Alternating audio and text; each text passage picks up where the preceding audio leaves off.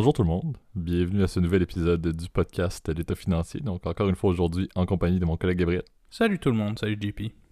Et euh, pour ce nouvel épisode, vous allez voir, c'est euh, encore une fois dans notre série de, du début de la saison 3, étant à distance sur deux continents. donc vous, nous excuserez si jamais il y a encore une fois un, petit délai. Je trouve qu'on a quand même une, capacité d'avoir une, bonne qualité depuis surtout les dernières semaines. on a quand même trouvé une manière stable, mais vu que Gab, tu tu fais littéralement euh, l'équivalent du Tour de France, mais en, train, là, euh, officiellement. tu te retrouves un peu partout avec des, la qualité de, Wi-Fi pas parfait, donc, euh, donc faites mention si jamais quoi que ce soit, mais comme on l'a dit, on, semble avoir une, bonne connexion aujourd'hui aussi, donc on va pouvoir maintenir la qualité. C'était le cas d'ailleurs la semaine passée qui était assez bon, mais aussi très, très de qualité pour un épisode à distance. Donc deux, deux segments aujourd'hui, donc on vous revient avec un au son de la cloche comme toujours, qui est notre segment phare qu'on apprécie toujours autant et un l'instant économie pour euh, compléter ça. Euh, donc vous allez voir, on va commencer ça sous peu, mais avant toute chose, je vais te laisser Gab faire le petit disclaimer de début d'épisode. Ben surtout pour la partie au son de la cloche d'aujourd'hui, n'oubliez pas tout ce qu'on vous parle dans le podcast L'État financier, j'agis de notre opinion personnelle. Il ne s'agit pas d'une recommandation euh, officielle évidemment de passement.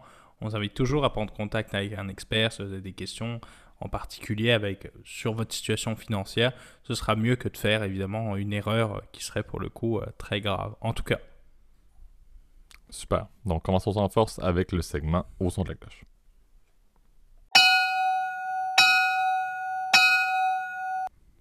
Parfait.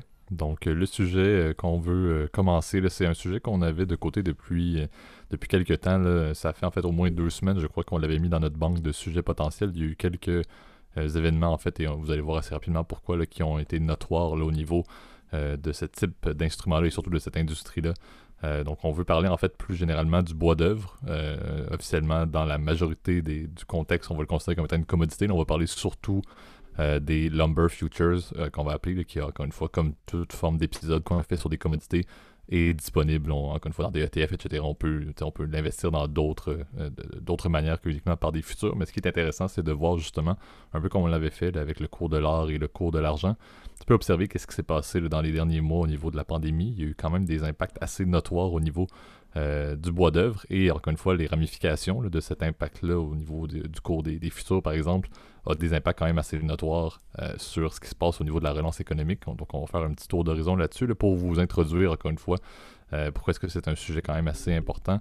la petite prémisse, c'est bon, le, Canada fait partie selon moi et du moins au niveau de l'Amérique, c'est un des pays qui est le, un des plus grands producteurs de bois d'œuvre. C'est une industrie qui euh, fait souvent partie des négociations entre le Canada, par exemple, et les États-Unis. Euh, c'est fréquemment en fait une des ressources canadiennes, comme l'acier également l'est, euh, qui vont être ciblées pour, encore une fois, le, Canada dépend beaucoup des affaires qu'ils vont faire avec nos voisins du Sud au niveau des États-Unis.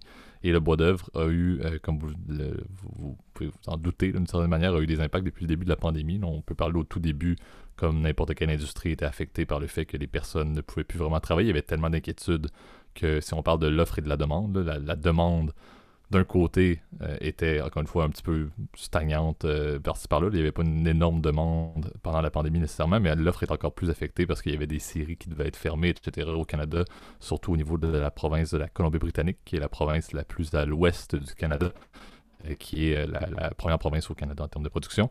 Et on se retrouvait justement avec un contexte où là, présentement, l'offre diminuait, la demande était présente, peut-être une petite hausse légère, mais c'était rien de, majeur. Et là, on se retrouve présentement en 2021 avec un contexte pour lequel l'offre est encore une fois de, tout autant affectée maintenant par quoi? Par les feux de forêt.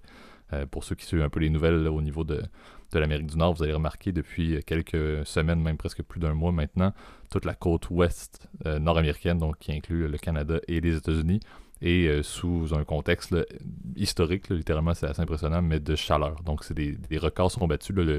La, ville de Vancouver avait des températures qui dépassaient les, tropiques. Donc euh, les Caraïbes étaient plus chaudes, étaient plus fraîches en termes de température que d'être à Vancouver euh, durant l'été, ce qui était encore une fois très très problématique pour le fait que ben, des feux de forêt ont commencé à faire rage et des feux de forêt très importants qui ont encore une fois attaqué beaucoup de bois euh, d'arbres qui allaient servir pour le bois d'œuvre. Donc on, s'est retrouvé présentement avec un contexte dans lequel l'offre a été énormément affectée et à l'opposé, puis je vais pouvoir te laisser Gab poursuivre là-dessus, on se retrouve également avec une demande qui est en grande hausse, en grande partie, c'est ce que je voulais aussi qu'on aborde, la partie sur le fait que ben, les plans de relance des gouvernements impliquent beaucoup les constructions. Autant il y a la période actuelle des constructions neuves et tout, là, on sait que tout ce qui est euh, le domaine des propriétés, euh, il y a toujours une grande hausse des transactions immobilières durant l'été, donc c'est sûr que ça, ça a un impact avec les constructions neuves, mais aussi les plans de relance sont beaucoup basés sur l'industrie de la construction. Donc justement, aller, on en avait parlé, améliorer les infrastructures, etc on se retrouve présentement avec un contexte qui est fort similaire, avec un contexte dans lequel ben, on a besoin de bois. Mais le bois, encore une fois, par le, fait que l'offre est en baisse et que la demande est en grande hausse,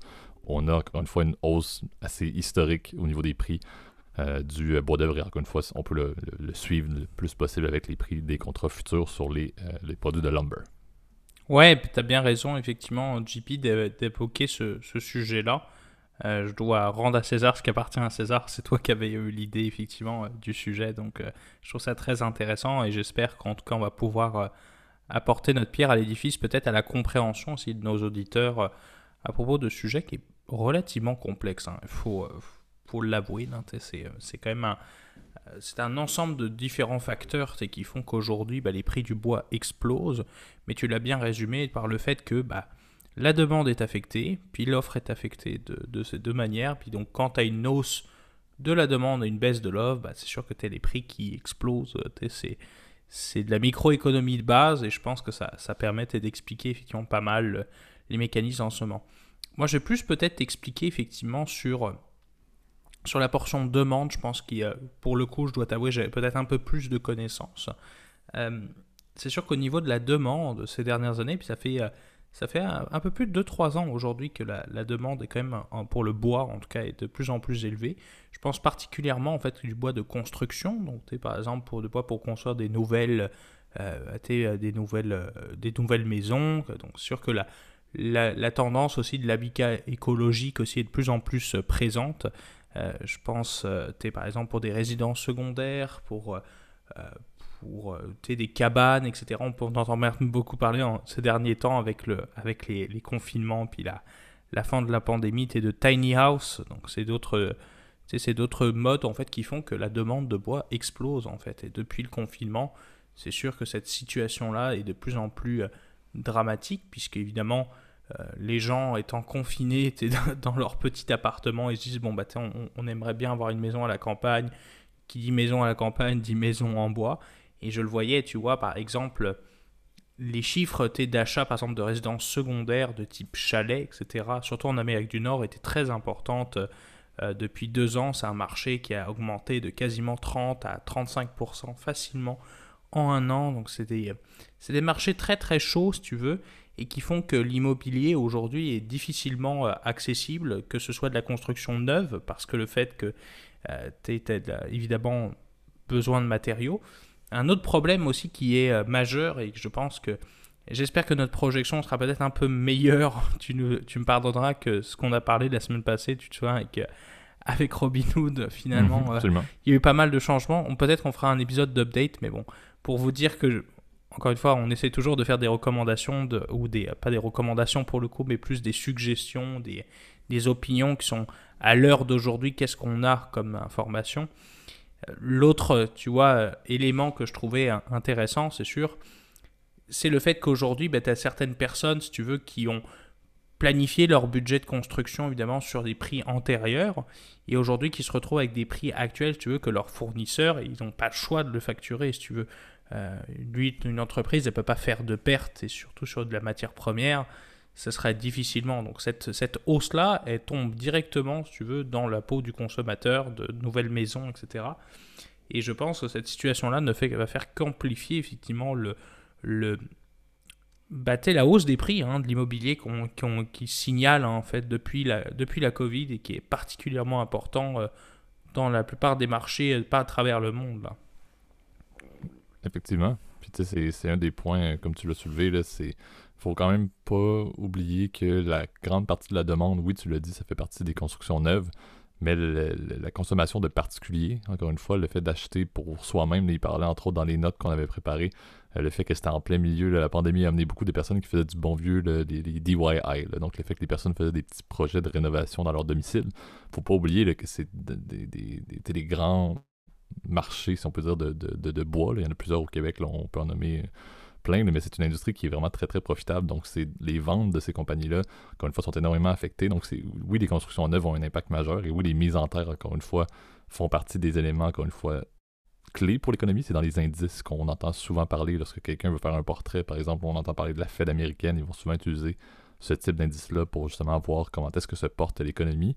Donc c'est sûr que les constructions neuves font partie d'une demande et, affectent encore une fois les, prix en est une hausse drastique, mais il faut vraiment pas mettre de côté le fait que les personnes aussi, en tant que petits consommateurs qui veulent faire des rénovations chez eux, etc., ça arrive très fréquemment et présentement on l'a vu l'impact que ça a eu tout ça, la hausse assez notoire des prix, à la fois des prix des futurs, encore une fois, sur les marchés financiers, mais également juste du prix à la consommation des différentes formes de biens liés au bois d'œuvre, fait en sorte qu'on se retrouve vraiment avec des personnes qui malheureusement n'ont pas euh, accès, comme tu l'as dit, soit euh, décident de reporter leur, leur, mise en terre, décident de reporter leur rénovation. Donc il y a quand même un, ça vient un peu stagner ce qui se passait et l'espèce d'effervescence épouvantable qu'il y avait dans le secteur de l'immobilier.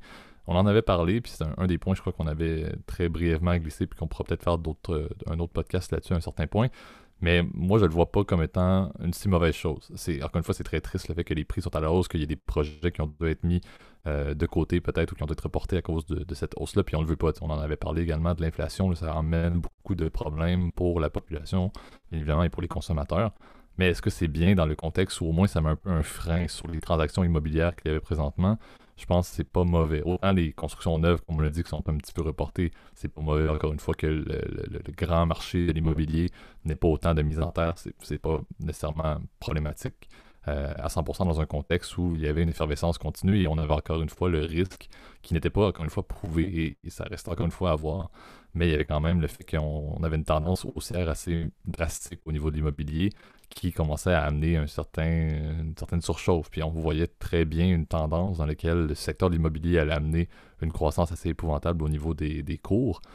Mais à l'opposé, on avait euh, des industries qui ne permettaient, qui ne faisaient absolument rien de plus. Au final, on, avait un, problème de l'autre côté euh, qui était quand même assez, assez important.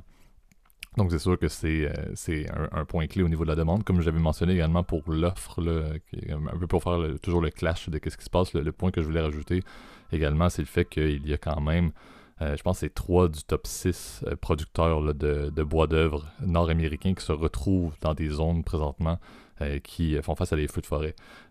et encore une fois, certains amis, collègues environnementalistes diront que bon, les feux de forêt sont une cause directement de la situation de l'environnement et encore une fois de le fait que les, records de température qu'on voit présentement dans des zones absolument anormales ben, ça vient en grande partie des activités humaines. C'est sûr que ce point-là, c'est sûr que l'industrie du bois d'œuvre est une industrie qui est très controversée, surtout avec le lien avec la déforestation. C'est sûr que c'est quelque chose qu'on préfère, encore une fois, selon un épisode complet là-dessus, qui amène sa part de, problèmes également.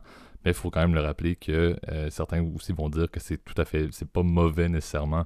Les feux de forêt, en fait, ça fait partie même de pourquoi est-ce qu'on a une industrie qui est forte au niveau du bois d'œuvre au Canada et même aux États-Unis, ça vient en grande partie du fait que ben, les feux de forêt, c'est bon pour la nature, c'est bon pour la régénération des sols, etc.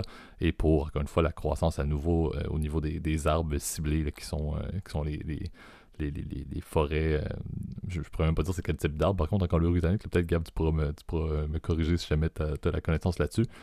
mais c'est sûr que ça cause quand même une bonne problématique là-dessus. Donc vraiment, offre et demande qui sont de plus en plus opposés, ce qui n'est vraiment pas l'idéal. Vous, savez, vous savez, pour ceux qui ont eu des cours d'économie, que l'idéal, c'est on se retrouve le plus possible euh, à, la, jonction des deux droites. On est très loin de ça, on est dans des contextes où ça s'amplifie de plus en plus.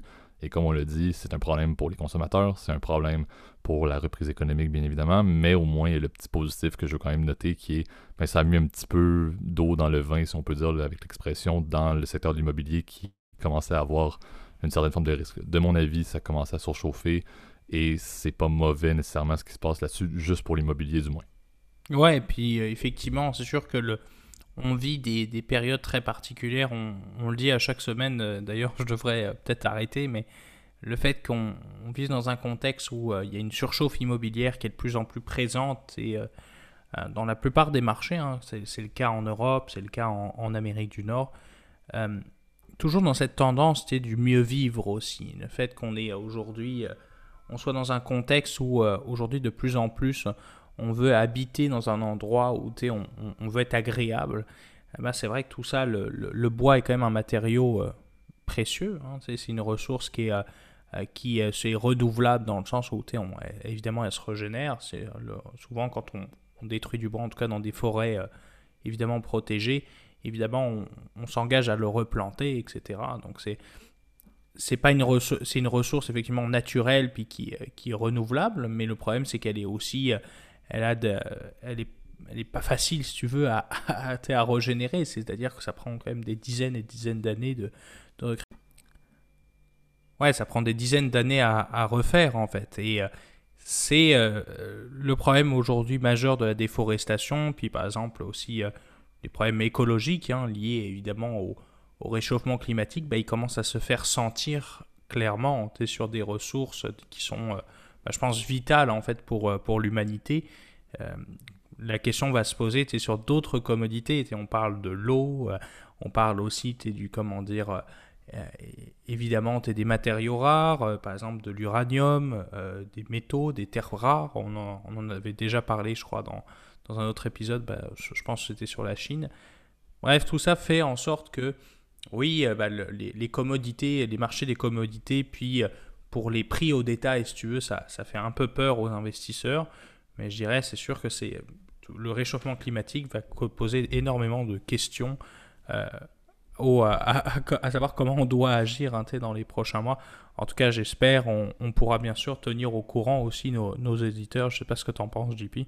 Absolument. Ben, c'est ça. Puis encore une fois, je pense que tu l'as bien, tu l'as bien résumé. C'est toujours, on aime en fait faire des, euh, des, segments comme ça où on va parler d'une commodité parce que je crois que, on, on l'a dit, là, si on regardait le graphique présentement du cours du bois d'œuvre sur un an, depuis le début de la pandémie jusqu'à maintenant, par exemple, dans un 18 mois, par exemple, on se retrouverait avec un graphique qui est quand même relativement similaire à ce qui s'est passé malgré tout au niveau des. On en parlait avec l'argent, etc. Donc ça a été littéralement, il y a eu une baisse, il y a eu une hausse au tout début, ça a été une baisse. Et, le, le cours présentement aujourd'hui et le cours à peu près à pareille date, un an, c'est à peu près similaire au niveau des, des futurs, des number futures. Donc ça veut tout dire, encore une fois, sur le fait, et c'est ce qu'on aime, c'est la meilleure période pour parler des commodités.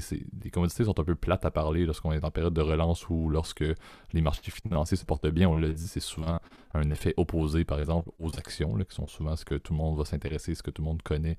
Et ceux également qui font de l'investissement pour vous-même, c'est souvent là-dedans, dans, ce type d'instrument-là que vous allez euh, investir.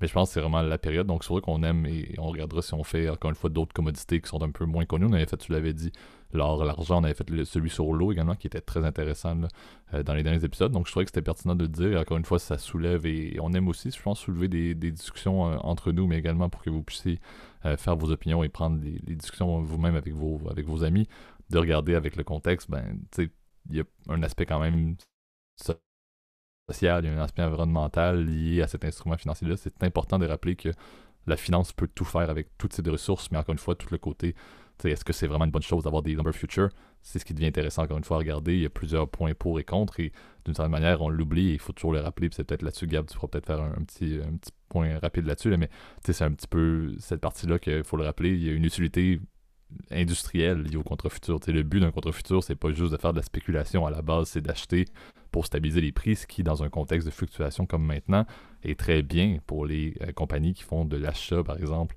de produits euh, forestiers. Donc, c'est à la base, c'est une très bonne chose présentement. Ce qui se passe au niveau des bourses et la spéculation liée à ce type d'instrument-là, c'est un autre point. Ça soulève des débats, ça soulève des enjeux, comme on l'a dit, dans ce contexte-ci pour le bois d'œuvre.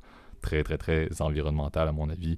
Réchauffement climatique qui cause des problèmes. Et dans tous les cas, si on parlerait même pas de, réchauffement climatique, ça reste quand même que la déforestation est un point qui est un point de contingence majeur depuis des années. Ouais, et puis avant, euh, évidemment, de, de terminer, je voulais juste rajouter un petit point, JP, peut-être qui pourra servir de piste de réflexion aussi pour nos, pour nos auditeurs, en fait, euh, s'il s'agit du, euh, un peu de comprendre, un peu quand on regarde des prix, si tu veux, d'une, si d'un, comment dire, d'un contrat à terme, par exemple, ou d'une commodité, comment fonctionne, en fait, les, on, on, parle souvent de ce qu'on appelle de contango et de backwardation. C'est-à-dire, est-ce que les prix, si tu veux, dans le futur sont plus élevés que les prix courants ou le sont moins? Le contango, ça c'est quand les prix sont croissants, c'est-à-dire qu'ils sont de plus en plus élevés avec le temps. Et euh, la backwardation, évidemment, c'est le contraire, comme tu l'as, évidemment, on peut le deviner.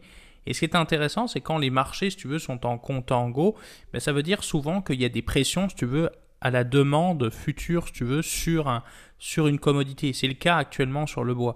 Et ça, ça, veut symboliser très probablement qu'aujourd'hui, si tu veux, on a le, but effectivement de, de, de, bah, de, cette, de ce compte en go, fait, c'est de dire, en fait, bah, aujourd'hui, les bénéfices de posséder du bois sont plus importants que le coût que ça rapporte, en fait. Donc, ça, veut dire, en gros, que c'est une ressource qui est vitale, si tu veux, et que, bah, si tu veux, on veut se protéger, les, les, les gens qui achètent, si tu veux, du, du, bois, veulent se protéger à la hausse, ils sont prêts à payer un peu plus cher, si tu veux, pour, comment dire, protéger et avoir cet actif-là à un prix stable.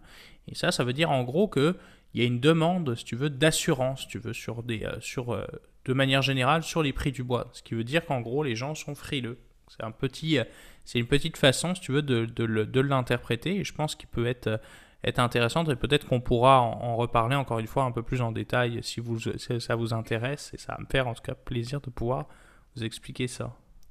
Super. Donc, passons maintenant à notre deuxième segment, l'instant économie.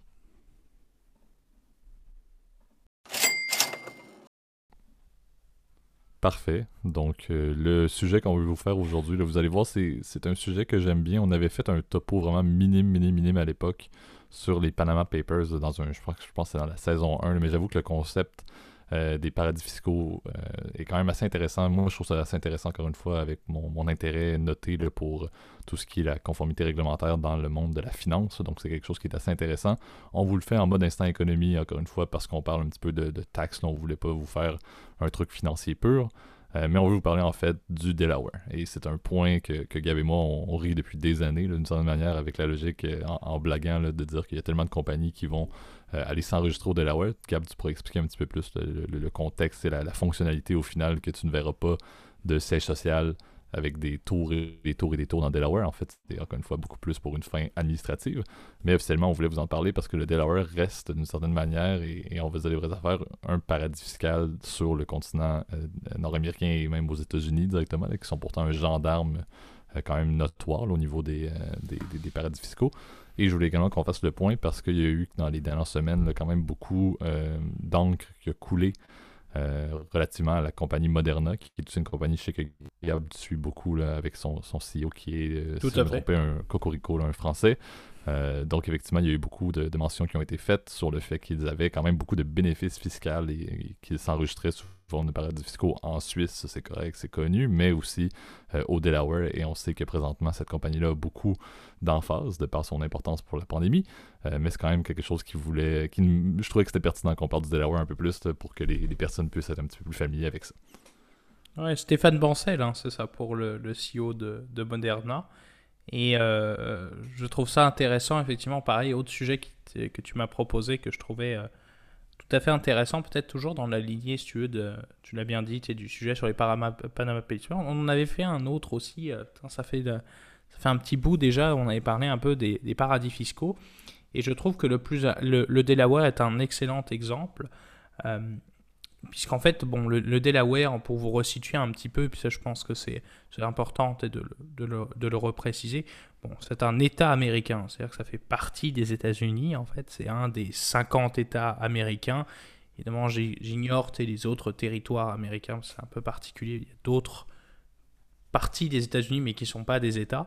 Euh, et le Delaware en fait partie. C'est un d'ailleurs un des premiers États américains. D'ailleurs, je crois que leur devise c'est The First State. Donc, je crois que c'est euh, c'est un des premiers États en fait des, des 13 colonies en fait d'Amérique en l'occurrence.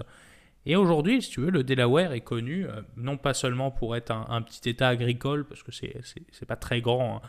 En réalité, c'est un, un État qui est, qui est situé euh, en, en, fait entre le, le Maryland et l'État de, si je ne m'abuse, bah de c'est le New Jersey, je crois, euh, qui est entre ces deux-là, et, euh, un peu la, la Pennsylvanie. Donc c'est vraiment perdu, si tu veux. La capitale d'État, si je me souviens, il s'agit de Dover, qui est une, une, ville minuscule, mais la plus grande ville, c'est Wilmington. D'ailleurs, c'est la ville, très ironiquement, c'est la ville où Joe Biden a habité pendant des années, si tu veux. C'est d'ailleurs l'État qui le représente. Hein. C'est ça qui est assez, assez rigolo par ailleurs. Et ben, c'est un État, si tu veux, depuis en fait le début du XXe siècle, si tu veux, qui est plus connu évidemment pour euh, sa, en fait, ses lois sur les entreprises qui sont euh, très flexibles et qui d'ailleurs permettent évidemment à, ces entreprises-là d'économiser des millions de dollars au niveau des impôts. Ben exact. Puis pour ajouter même quelques points sur, le, sur ce que tu mentionnais au tout début, c'est effectivement, j'ai les stats devant moi, mais c'est le deuxième plus petit État américain après le Rhode Island et la sixième plus petite population du pays avec un peu moins d'un million d'habitants. Donc on sait par exemple, euh, ta, résidence également, on est, on est, on est à Montréal, c'est juste la ville de Montréal, on est à trois fois l'État du Delaware. Mais par contre, et ça c'est le point clé, il y a à peu près environ 50% des entreprises américaines cotées en bourse à New York qui ont leur siège social, encore une fois, enregistré, euh, forcément, euh, au niveau du Delaware. Et c'est en fait un avantage aussi, bien évidemment, pour l'État. On, considère que je crois que c'est à peu près le cinquième des, je pense c'est 20% des revenus de, de l'État qui dépendent uniquement des enregistrements de compagnies listées dans ce contexte-ci sur leur territoire. Et tu l'as dit, c'est un peu, c'est un peu l'ironie de, tout, euh, tout ce sujet-là. Puis j'avais des, contacts et, je, m'intéressais beaucoup à l'époque avec justement les partenariats euh, privés entre des compagnies canadiennes et des compagnies euh, américaine et euh, la, firme qui faisait ces ponts-là entre les deux pays avait presque un bureau uniquement au Delaware officiellement parce que la seule pertinence qu'il y avait, c'était d'aller faire du lobbying directement dans, cet État-là, du moins, ou dans, la logique administrative de cet État-là. Donc c'est euh, quand même le point, le point intéressant à noter, comme on l'a dit, c'est à quel point on l'oublie que les paradis fiscaux, et ça c'est un des. c'est peut-être mon ma vision, selon moi, mais les paradis fiscaux, c'est quelque chose qui euh, va être. C'est très public, de mon avis. Euh, le fait que les États-Unis sont, encore une fois, je l'ai dit, un peu le gendarme mondial et ont été un des pays, encore une fois, qui a très fort lors des Panama Papers, comme on l'a dit.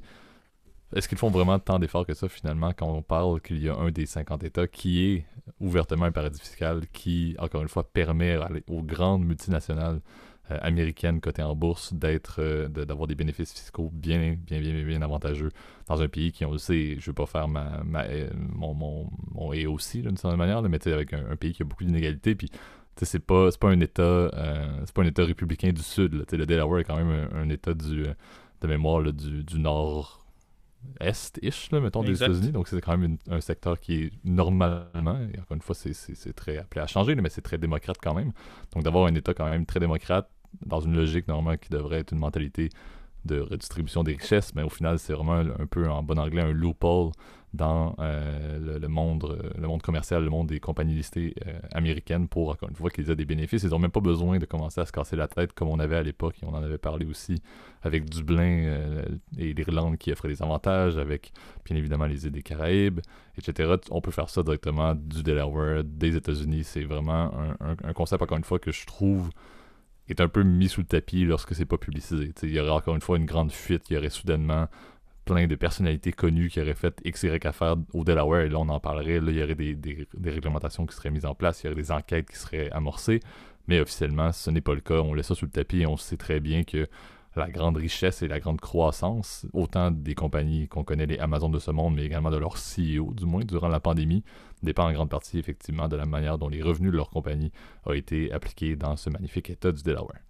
Ouais, et puis euh, le Delaware, en fait, en soi, euh, certains le considéreront comme un paradis fiscal, d'autres non, en fait, parce que euh, quand même, le, Delaware fait partie des États-Unis, donc c'est-à-dire qu'ils sont soumis évidemment à la loi fédérale américaine.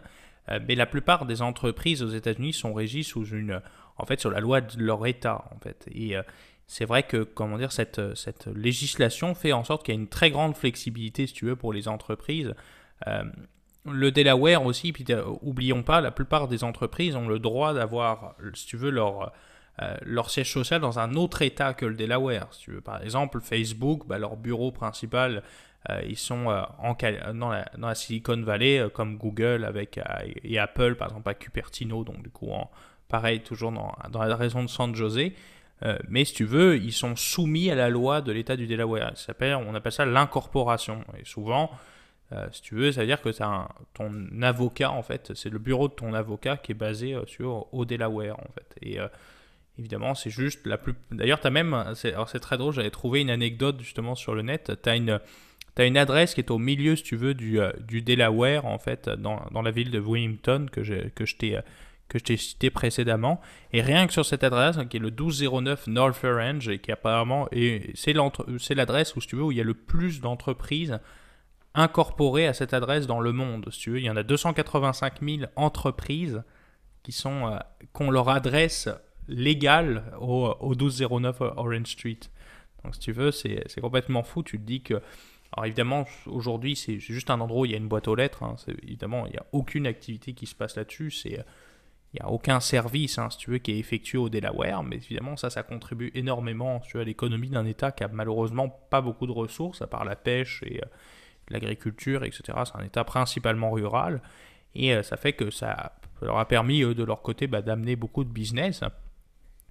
Pour un peu expliquer un peu aussi le, fonctionnement, je pense que c'est un truc moi que je trouve intéressant parce que tu, tu le sais, puis on en avait parlé avec les, avec les auditeurs, je suis quelqu'un qui est intéressé un peu par la, par la fiscalité, même malgré que j'y connaisse pas grand chose, hein, je m'y intéresse un peu. Mais euh, en fait, l'avantage principal, si tu veux, au, Delaware, c'est ce qu'on appelle, et c'est drôle que tu l'aies nommé, c'est ce qu'on appelle le, le, le, Delaware loophole. Et ça, cette stratégie-là, en fait, c'est des stratégies, si tu veux, d'évitement fiscal qui sont assez classiques. C'est en fait d'incorporer, en fait, si tu veux, de mettre la plupart de tes actifs ou de tes, ce qu'on appelle tes actifs intangibles, par exemple tes copyrights, au sein de cette société-là qui se trouve au Delaware, et de charger les, filiales de ton entreprise. Donc, par exemple, je ne sais pas, euh, je vais te donner un exemple tout simple. Par exemple, imaginons que tu t'appelles Starbucks, par exemple. Imaginons que tu as lancé des cafés, si tu veux, partout dans le monde. Alors, je sais pas, en Bolivie, tu en as lancé en, en, euh, Algérie, tu en as lancé, euh, par exemple, en Angleterre, au Royaume-Uni, etc. bref, partout. Et euh, si tu veux, ta société Starbucks, elle est basée évidemment dans le Delaware. Alors ça, ce, que qui va se passer, c'est qu'en fait, ce que, pour éviter, traditionnellement, bah, tu devrais déclarer tes profits là où tu les as faits. Euh, si par exemple, tu as vendu un café, par exemple en France, bah, tu devrais payer de l'impôt sur les gains sur les sociétés en France. Bah, ils arrivent à faire, à faire cette, fameuse stratégie qui est en gros de vendre, si tu veux, de manière euh, normal, si tu veux, à perte, si tu veux, ce café-là.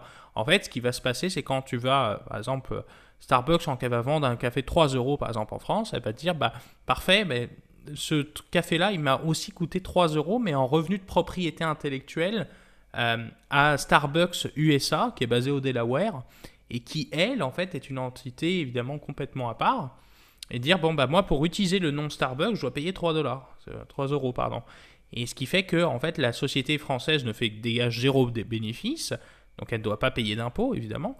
Et de l'autre côté, la société, comment dire, au niveau du Delaware, bah, c'est ça qui est cool dans cet état-là, c'est que la plupart du... quand tu ne fais pas de gains dans le Delaware, tu ne payes pas d'impôts euh, au niveau de l'État sur les gains euh, que tu as fait, évidemment, à l'extérieur de l'État.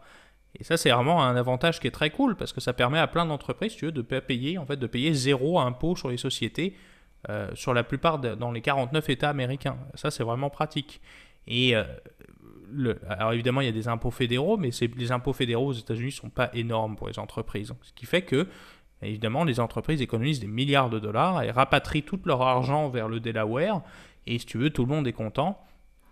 Et, et ça fait que, évidemment, les seuls qui sont plumés, évidemment, c'est le gouvernement, les gouvernements des, des, autres États, genre par exemple la France ou qui ont surtout des fiscalités beaucoup plus euh, exigeantes, eh ben, ils se retrouvent complètement euh, coincés sans, sans vraiment de, de, recours, de possibilité de recours en fait. Hein.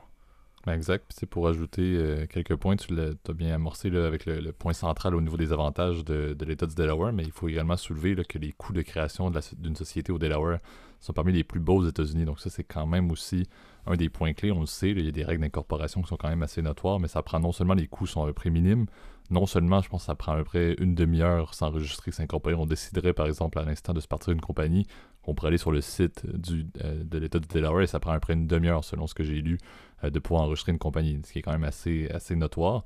Il n'y a aucun investissement minimal qui est requis également dans la compagnie, donc il y aura encore une fois, ça n'implique pas autant, si on peut dire, les propriétaires. Euh, il n'y a pas d'investissement, ça arrive dans certains endroits que pour être certain, encore une fois, que ce pas des transactions euh, qui sont des transactions duples, des incorporations erronées, ils vont demander un minimum d'investissement, pas au contexte du Delaware, encore une fois. Ce que je voulais soulever aussi, puis c'est une autre stat que j'ai lu, mais officiellement, il y a effectivement plus d'un million de compagnies qui sont incorporées au niveau du Delaware, et comme on le dit, il n'y a même pas un million d'habitants euh, dans l'État. Donc ça veut quand même tout dire.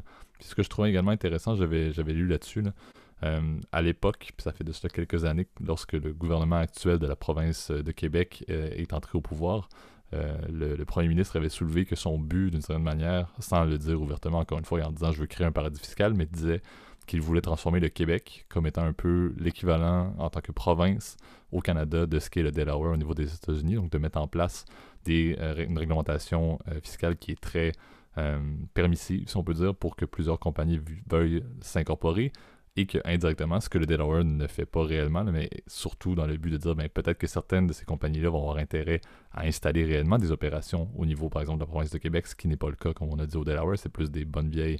Euh, il n'y a pas vraiment de siège social là-bas, c'est des enregistrements, comme tu as dit, avec des boîtes postales. Mais c'est quand même intéressant de voir, ça reste une tactique que certains gouvernements vont vouloir même mettre en place de prôner la flexibilité des, de la fiscalité corporative, ce qui, encore une fois, c'est un, terrain glissant, de mon avis, pour la société, de dire qu'encore une fois, ça serait de, permettre un peu des passes droits, comme on l'a dit, dans le but d'essayer d'aller chercher euh, des incorporations. C'est quand même quelque chose de mitigé, je crois. C'est pas tout le monde qui va euh, apprécier cette logique-là. Mais c'est quand même une, bonne, euh, un, bon point à soulever. Puis comme on l'a dit, c'est aussi un point que tu l'as bien soulevé avec la ville de Wilmington, qui est également la ville natale euh, et ça, c'est juste un fait cocasse du président américain Joe Biden, qui est un, homme du Delaware euh, très fier. donc, c'est un point quand même intéressant de savoir qu'il y a un lien assez fort avec Washington tout de même pour cet État-là qui, comme je l'ai dit, et c'est ce qui me passionne vraiment, c'est de voir à quel point il y a une acceptabilité, d'une certaine manière, de ce paradis fiscal-là au niveau des États-Unis, alors que c'est clairement connu et c'est clairement avantageux autant pour les compagnies, mais également pour les actionnaires. Tu l'as soulevé, les actionnaires qui auraient des gains sur des actions d'une compagnie incorporée, mais qui ne vivent pas au Delaware n'auraient pas besoin de payer aucun impôt sur leurs gains d'investissement euh, dans cet État également. Donc c'est assez flexible pour littéralement toute partie prenante au niveau euh, d'une compagnie, ce qui est vraiment hors norme. Encore une fois, on le dit, on pourrait partir la compagnie ABC Inc., Gab moi à l'instant, et en même temps, il y aurait à côté de nous Amazon qui tente de faire la même démarche sur le côté. On est dans deux, deux mondes à part, mais ça reste qu'on se place dans le même contexte. C'est très intéressant. Ouais, petite rectification, mon cher JP. Joe Biden n'est pas né hein, euh, à, Wilmington, mais il y a habité la majeure partie de sa vie. Hein. Il est né à, Scranton, si je ne m'abuse, en, Pennsylvanie. Euh, il est originaire de ce, de ce patelin-là. Mais bon, on, va, on va te le donner. Il, a vécu la, majeure partie de sa vie, euh, effectivement, dans le Delaware, ce qui est une, une, une, ironie. Avant de quitter, je veux juste laisser quand même un autre point aussi. Évidemment, on n'est pas rentré trop dans les détails, mais c'est vrai qu'aussi le Delaware, aussi, il n'y a pas que la fiscalité, si tu veux, qui va intéresser les investisseurs. Il y a aussi l'aspect, si tu veux, juridique. Je ne veux pas rentrer dans les détails parce que moi, moi aussi, j'y connais pas grand-chose en là et je, je préfère pas m'enfoncer et, me tromper. Euh, à mon souvenir, en fait, l'État du Delaware aussi, si tu veux, tu as, un cadre juridique qui est beaucoup plus... Euh, en fait, qui est beaucoup plus euh, flexible, si tu veux, parce que tu n'as pas de tribunaux, en fait, tu n'as pas de jury populaire, par exemple, en cas de litige commercial, c'est avec un, c'est en gros euh, comme un, comme un conseil de magistrature, en fait, si tu veux, qui, euh, qui va s'occuper de ton cas, en fait. Et apparemment, selon les avocats, c'est, le top. Alors moi, encore une fois, je te dis, j'y, connais pas et je pourrais pas te, te dire si c'est bien ou pas. C'est sûr, c'est ça qui, évidemment, qui intéresse évidemment beaucoup de gens. Euh, l'autre truc, c'est qu'évidemment, tu n'es pas obligé d'avoir des investisseurs américains, etc. Il y a énormément de complexité, hein, bien évidemment. Euh, mais le, dernier point, c'est pour ça quand même, j'ai dit quand même que c'était pas non plus un, un, paradis fiscal à 100%. C'est que, si tu veux, en revanche, tu veux, tu as des lois anti-blanchiment d'argent, tu veux, qui sont quand même assez importants. tu n'as pas de pas de, question, le, secret bancaire n'existe pas, par exemple, en, au Delaware, chose qui est souvent quelque chose qui attire tu veux, des gens euh, dans les paradis fiscaux, euh, par exemple dans les îles Caïmans ou par exemple dans les, les, îles, les Bermudes, etc. Ça, c'est souvent des choses qui attirent, qui attirent souvent les, des investisseurs ou la Suisse, par exemple, pendant très longtemps avait le secret bancaire. Euh, c'est pas le cas, si tu veux, dans, dans le Delaware. Donc, c'est pas non plus c'est un paradis fiscal, mais quand même incomplet. c'est modéré. Exact, exact. Mais ça, évidemment, c'est, si tu veux, c'est, une question qu'évidemment, je vais pas dire on va continuer à s'intéresser parce que c'est très large. Je, je pense pas que ça va changer d'ici une dizaine d'années ce, contexte-là. Mais je trouvais ça intéressant qu'on justement en parle à nos auditeurs justement de ce de cet état un peu particulier, mais pourtant qui évidemment n'est pas inconnu de la carte des affaires, bien évidemment. Exact. Donc, effectivement, comme tu l'as dit, on, va, clôturer le, podcast là-dessus, mais c'est un très bon point de dire, quand même, si vous y êtes intéressé, prenez quand même conscience de voir que pas loin de chez vous, dans un état c'est pas très loin, peu importe où vous êtes où, mais vous avez quand même un endroit qui se rapproche d'un paradis fiscal et on sait que ça fait très mauvaise presse en général, mais ça vit très bien présentement, euh, malgré tout. Donc, euh, faites vos lectures là-dessus. Comme je disais, il y en a plusieurs et on, parlait des îles également pour nos, nos, collègues français chez Gab. Tu es pas loin de la mer de mémoire présentement. Donc, tu, as presque un visuel sur les, îles de Guernsey et compagnie. Jersey, effectivement, puisque je suis à côté de Saint-Malo. Exact. Donc, c'est, ça vous montre encore une fois, c'est un autre très bon exemple. Donc, faites vos recherches là-dessus. Euh, mais sur ce, Gab, je, mais je vous remercie premièrement pour votre écoute à nouveau euh, aujourd'hui pour ce nouvel épisode de la saison 3. Euh, je vais laisser Gab faire le, petit mot de la fin avec les plateformes où on peut nous écouter. Là, on sait que plusieurs fidèles nous écoutent constamment, mais on va quand même le répéter pour les nouveaux auditeurs. Ouais, je préfère effectivement le répéter. Bah, évidemment, YouTube, Apple Podcast, Spotify. Google Podcast, euh, il y a aussi d'autres plateformes normalement sur n'importe quelle application de, de lecture, vous serez capable de retrouver l'état financier. Donc n'hésitez pas à vous abonner. Pour la vidéo YouTube, c'est bien de toujours de la liker.